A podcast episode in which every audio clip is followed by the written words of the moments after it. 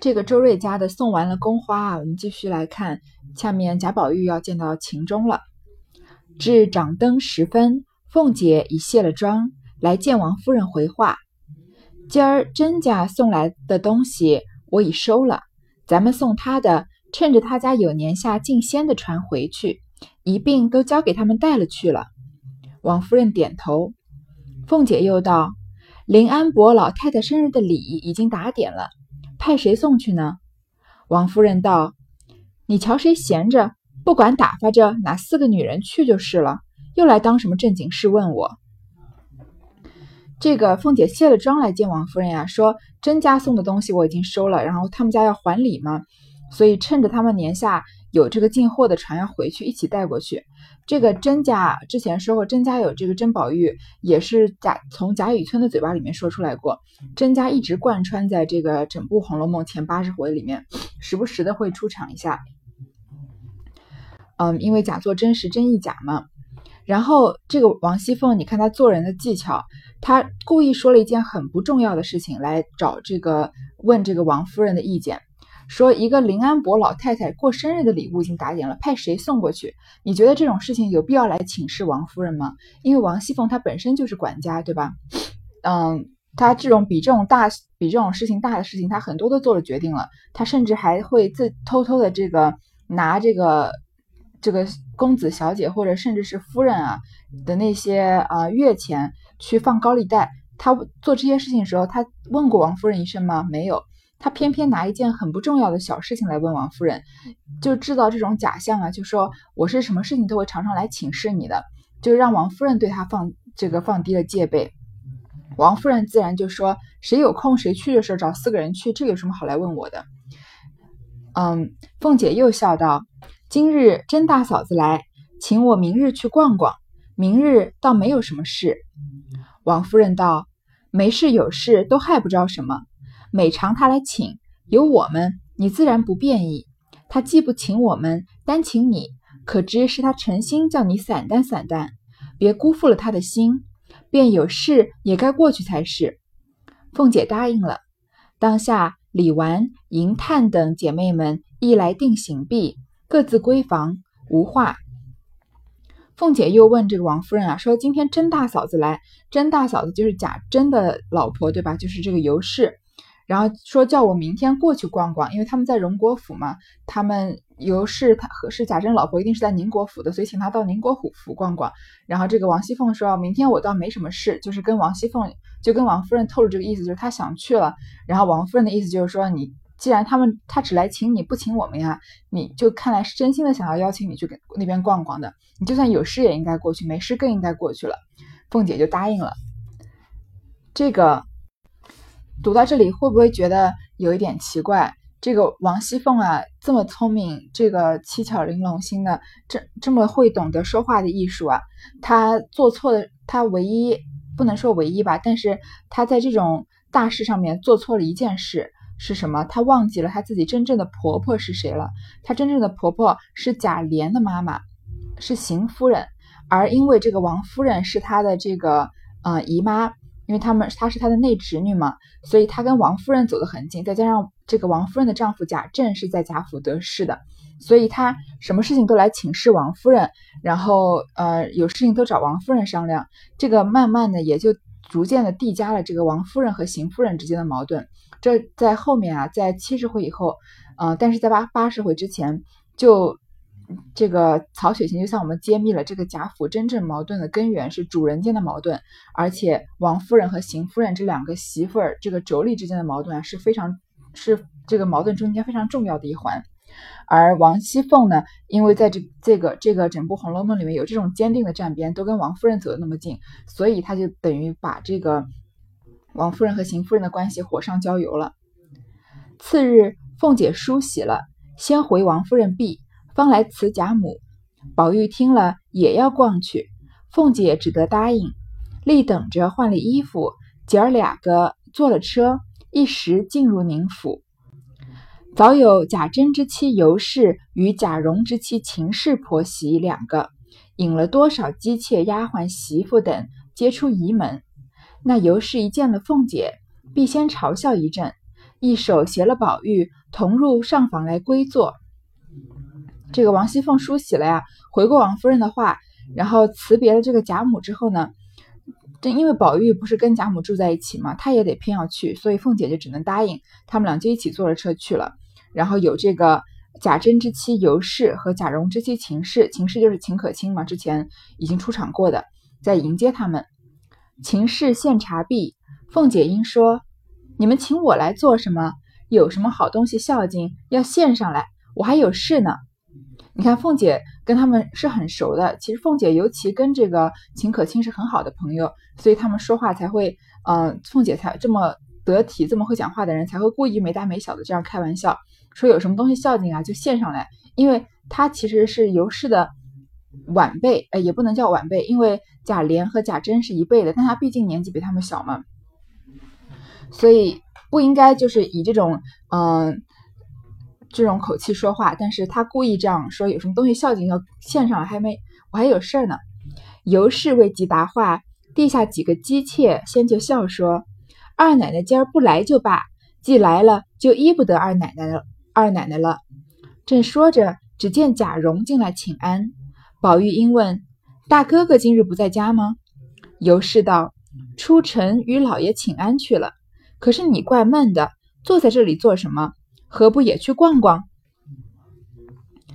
这个，嗯，大这个宝玉问的大哥哥，你觉得是谁？因为宝玉是，呃，他其实贾宝玉的真名是什么，我们都不知道。宝玉是他的这个乳名，大家都叫他宝玉的，因为他们这辈子的人，这辈的人都是斜玉旁嘛。贾宝玉应该也是一个斜玉旁的名字，嗯，但是他说的这个大哥哥，既然是跟他同辈的，是他哥哥，那就是他肯定是在问贾珍了。然后问贾珍今天不在家吗？尤氏就是贾珍的夫人啊，就说她出城与老爷请安去了。这个老爷就是说贾珍的父亲，还记得他这个嗯，有一个人是反文旁的，叫贾敬嘛，他无心这个处理这个宁国府的事情，一心要修道的。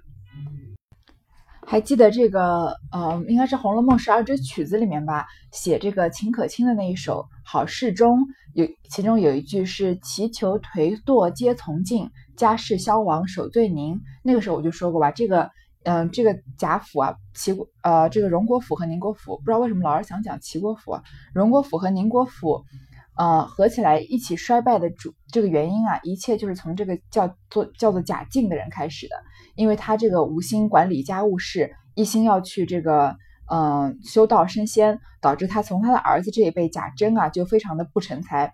就从纨绔子弟长到了长大，变成了一个纨绔的老爷。自己的儿子呢，当然就是更不行了。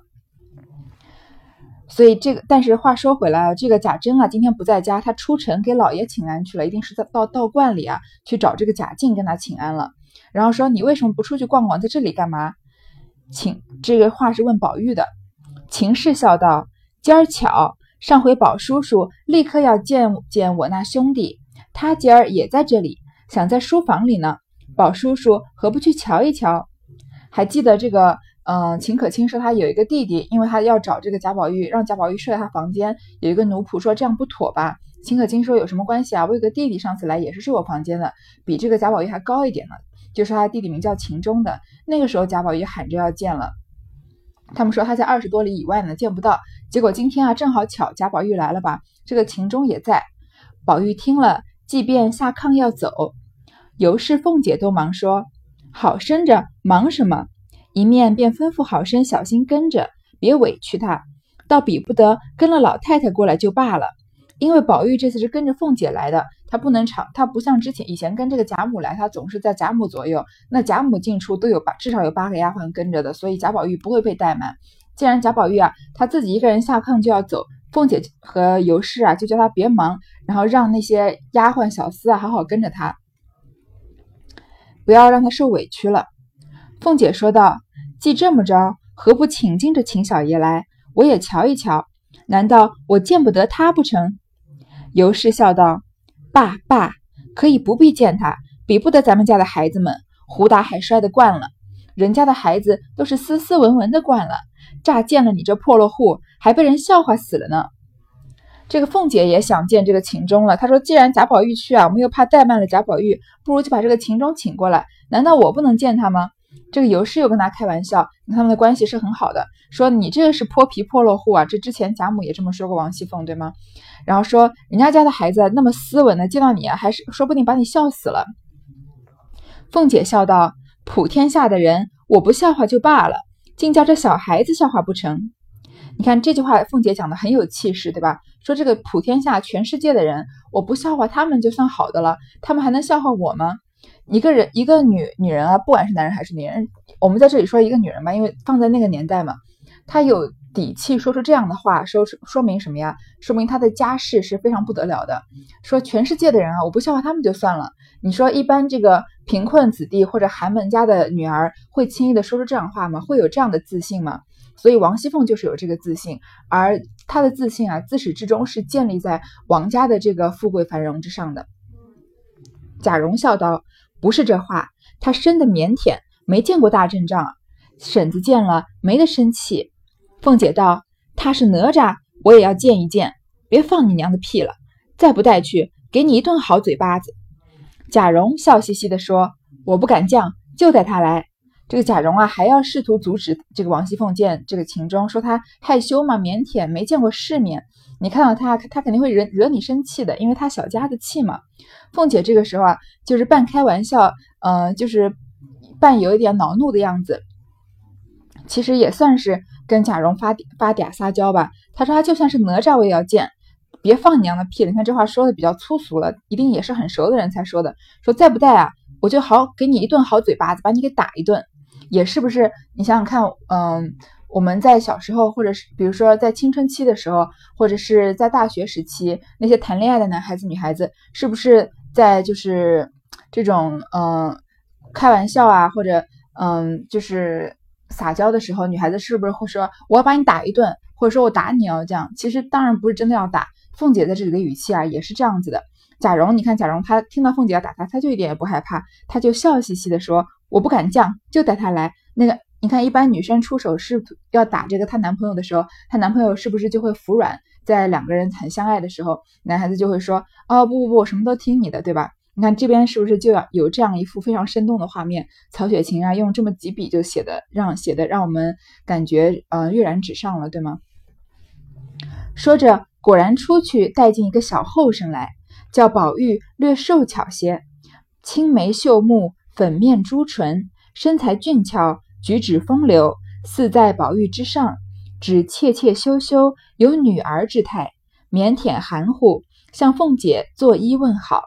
你看这个秦钟长什么样啊？他比宝玉稍微瘦一点，然后呢，长得有点像女孩子，眉清目秀，粉面朱唇，身材俊俏，举止风流，感觉啊比宝玉还要帅气呢。但是他的帅气之中呢，又带了一些女孩子这种娇羞的感觉。嗯。凤姐喜得先推宝玉，笑道：“比下去了。”便欠身一把携了这孩子的手，就命他身旁坐了，慢慢的问他年纪、读书等事，方知学名唤秦钟。早有凤姐的丫鬟媳妇们见凤姐初会秦钟，并未备得表里来，遂忙过去那边告诉平儿。平儿知道凤姐与秦氏厚密，虽是小后生家，亦不可太简，遂自作主意。拿了一批尺头，两个状元及第的小金刻子，交付与人来送过去。凤姐由笑说：“太简薄等语。”秦氏等谢过，一时吃毕饭，尤氏凤姐、秦氏等磨骨牌，不在话下。这个凤姐啊，笑着推了宝玉一把，说：“比下去了，你看，把你把我们家的这个贾宝玉给比下去了。因为这个秦钟啊，长得比宝玉还要帅一点，然后又有这个女孩子的秀美的样子。”然后呢，就抓着秦钟的手，让他在他旁边坐着，就问他的一些就是呃背景啊、年纪、读什么书什么之类的。然后在这里啊，你看曹雪芹略略花了几笔写了这个晴儿、平儿。还记得我之前说这个平儿是王熙凤的左膀右臂吗？你看平儿灵巧到什么程度？因为这是凤姐第一次见秦钟，秦钟呢是她好朋友，也算是她的妯娌的这个秦可卿的弟弟亲弟弟。所以你看长辈第一次见晚辈啊。嗯，一定是要这个给见面礼的，对吧？为什么他是长辈嘛？长辈呢？因为王熙凤的丈夫是贾琏，秦可卿的丈夫是贾蓉，是斜玉旁对草字头的，斜玉旁比草草字头大一倍，对吗？所以虽然王熙凤跟秦可卿啊年纪差不多，但是她是她的长辈，比她上一辈了，所以秦可卿的弟弟当然就更是她的晚辈了。所以这个时候王熙凤来，因为她又不知道秦钟在，对吧？因为是正好聊天的时候说到的，然后她当然是没有准备给这个小孩子见面礼了。然后平儿呢一一眼就看穿了这一切，首先有一个很灵巧的丫鬟，对吧？看到没有带礼。带这个礼物啊，赶快就先过去告诉平儿，因为总不能在这个时候跟王熙凤说：“哎呀，呃，这个二奶奶，我们这个忘了带礼物给她了。”这讲出来太失礼了。王熙凤是这种或者是大户人家的这种女人，永远是不可能在人前失礼的，对吗？所以就跑过去告诉平儿，因为平儿是最了解凤姐心思的。你看平儿说了什么呀？他知道凤姐与秦氏厚密，他知道秦可卿啊是凤姐的好朋友，虽然是小后生家，虽然是个晚辈啊。但是也不能太节俭，所以呢，他就自作主张拿了一些东西，什么一批尺头，肯定是一批布了，两个状元及第的小金刻子，因为是给男孩嘛，男孩是要读书的，所以有这个状元及第这种好好彩头，然后给给人送过去。嗯，我之前在跟我爸爸聊《红楼梦》的时候，他说他觉得，嗯，曹雪芹写字写的这篇《红楼梦》一直都没有什么没有什么废话，你看他这边是不是也是这样？草草的，就是不是不能说草草的，就这么简简单单的写了几笔，我们一下就觉得平儿是一个多么灵巧、多么得力的丫鬟。如果你是一个公司的经理的话，你一定也希望有平儿这样的秘书，对吗？然后呢，凤姐当然还是要谦虚的说，太简薄了，这个礼物太就是太简陋了，太太差了。但是秦氏他们就谢过，然后呢，吃完饭他们就在那摸骨牌，不见不在话下。那宝玉自一见秦钟人品，心中便如有所失。吃了半日，自己心中又起了呆意，自思道：“天下竟有这等人物，如今看来，我就成了泥猪赖狗了。可恨我为什么生在这侯门公府之中？若也生在寒门薄宦之家，早得与他交接，也不枉生了一世。我虽如此比他尊贵，可知锦绣纱罗，也不过裹了我这根死木头。”美酒羊羔也不过填了我这粪窟泥沟，富贵二字不料遭我荼毒了。贾宝玉的想法算是非常的清奇的。我们一般人啊，见到比自己优秀的人就站在自己旁边，心中会有什么感情吗？嗯，如果是好一点的话，会是很羡慕；如果是要说说的阴暗一点的话，心里多少会有一些嫉妒的。有的时候你会嫉妒，为什么我不是长这样子呢？这个外貌又不是我天生，其实都是天生的，我又不能听通过后天努力习得。像我们现在这个社会有可能是可以的，对吧？但是，呃，而且像贾宝玉这样尊贵的公子啊，其实秦钟算是个寒门的，因为秦可卿不是什么大户人家，所以这个从头到尾啊，《红楼梦》都在争执一件事情，就是这个贾蓉作为这个宁国府的这个。正就是正房出身的孙，就是孙子辈吧？为什么能？为什么会娶秦可卿这种没有什么身份的人来做他的正妻呢？所以在前面贾宝玉进秦可卿房间的时候呀，说他嗯，房间的摆设呀都是某某一个朝代有有这个典故的，嗯，有有一派的这个红学家，包括刘心武在内，就猜测啊，说秦可卿其实真正的身份是一个明朝的公主。因为现在在清朝嘛，所以她是前朝公主，然后贾蓉就这么娶了她。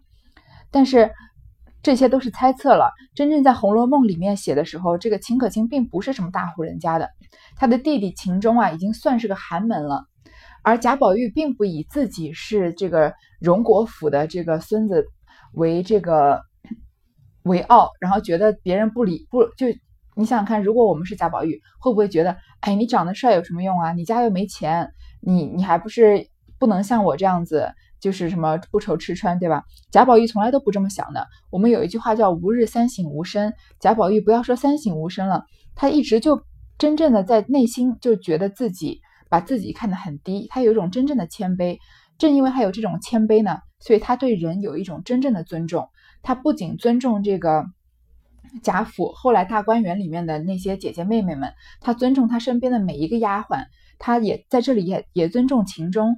然后他后面去奔丧的时候，他甚至对这个呃，就路边的一个纺线的女孩子，他都充满了尊重。你从来不会看到贾宝玉对人有这种颐指气使的感觉，因为他的内心就是一个嗯，他是一个真正谦卑的人。贾宝玉这样的性格也是曹雪芹所要歌颂的。才在这里就能看得出来，他说啊，他心中首先看到秦钟啊这么帅气，他就心中若有所失，然后又觉得又心中又起了呆意。他一直不是有点痴吗？他心里就想啊，天下竟有这等人物，竟然有像他这样的人，这这种一一看啊就就是这么呃仙风道骨、这么帅气的不同凡响的这个男孩子，这样一比啊，我就成了泥猪赖狗了，我都我就像猪和狗一样了。你看贾宝玉他的。你说贾宝玉的这个外貌，就算比不过秦钟，有至于到泥猪赖狗吗？然后呀，就更夸张了。他不仅不以自己是有钱人家的这个贵公子为傲啊，他反而恨自己，说为什么我要生在这种侯门公府之中？如果我也能生在寒门薄宦之家，也能生在穷人家，或者当个小官，或者不当官的人家呀，那我不就很早就能认识他了吗？这样啊，我这一辈子呀，也就不不浪费了。我虽然比他尊贵啊。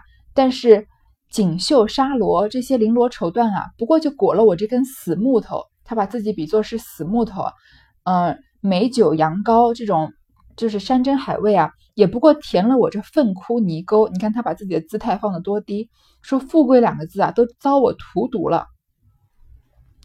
秦钟自见了宝玉形容出众，举止不凡，更兼金绣金冠绣服，交臂齿瞳。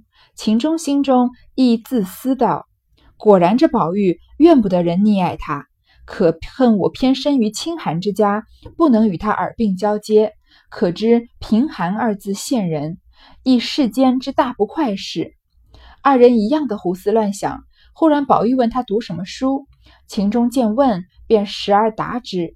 二人你言我语，十来句后，越发亲密起来。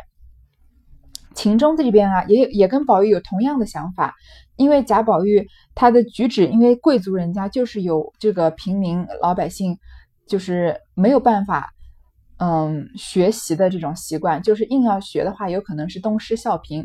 人家说啊，富贵三代才能知道什么是真正的美食。像这种，嗯，像贾宝玉这样子，这个贾家已经兴盛了一百年了，他的举手投足就是跟平常人不一样的。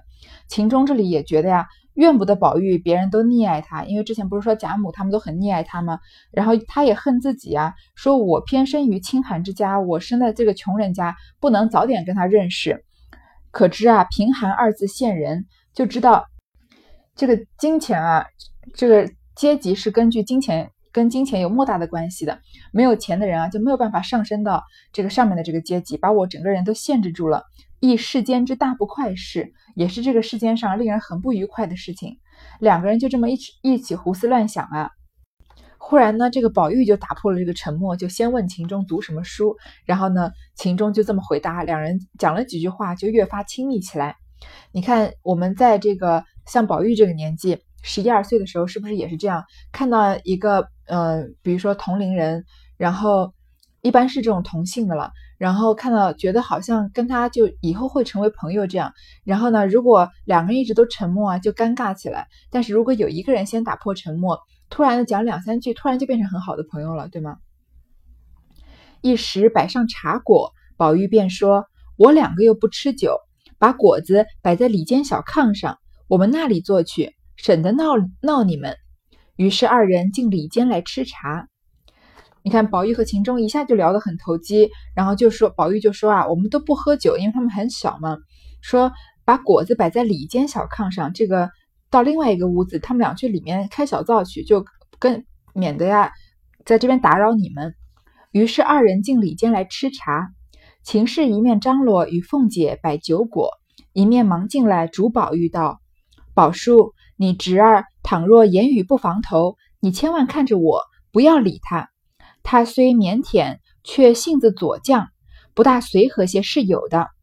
宝玉笑道：“你去吧，我知道了。”这个秦可卿就进那个里屋来嘱咐宝玉啊，说：“如果你的侄儿啊，就是说这个秦钟，他讲话有点，呃，有这个冲冲突冒犯你的地方，你千万看着我，你看着我的面子，不要怪他。他虽然啊，这个个性腼腆害羞，但是是有点犟脾气的，有可能不随和。”宝玉就答应了。他这个时候跟秦钟啊聊天投机还聊不过来呢，怎么可能会怪这个秦钟呢？秦氏又嘱了他兄弟一回，方去陪凤姐。这个秦可卿啊，就嘱咐了秦钟一会儿，然后呢，就出去这个外屋去陪凤姐去了。到这里啊，秦可卿和秦钟这姐弟俩就都出场了。秦可卿和秦钟他们两个人出场的很早，两个人啊退场的也很早。嗯，关于他们两个人在《红楼梦》里面的身份和作用呢，我想等到后面几回的时候再说。好，今天先读到这儿。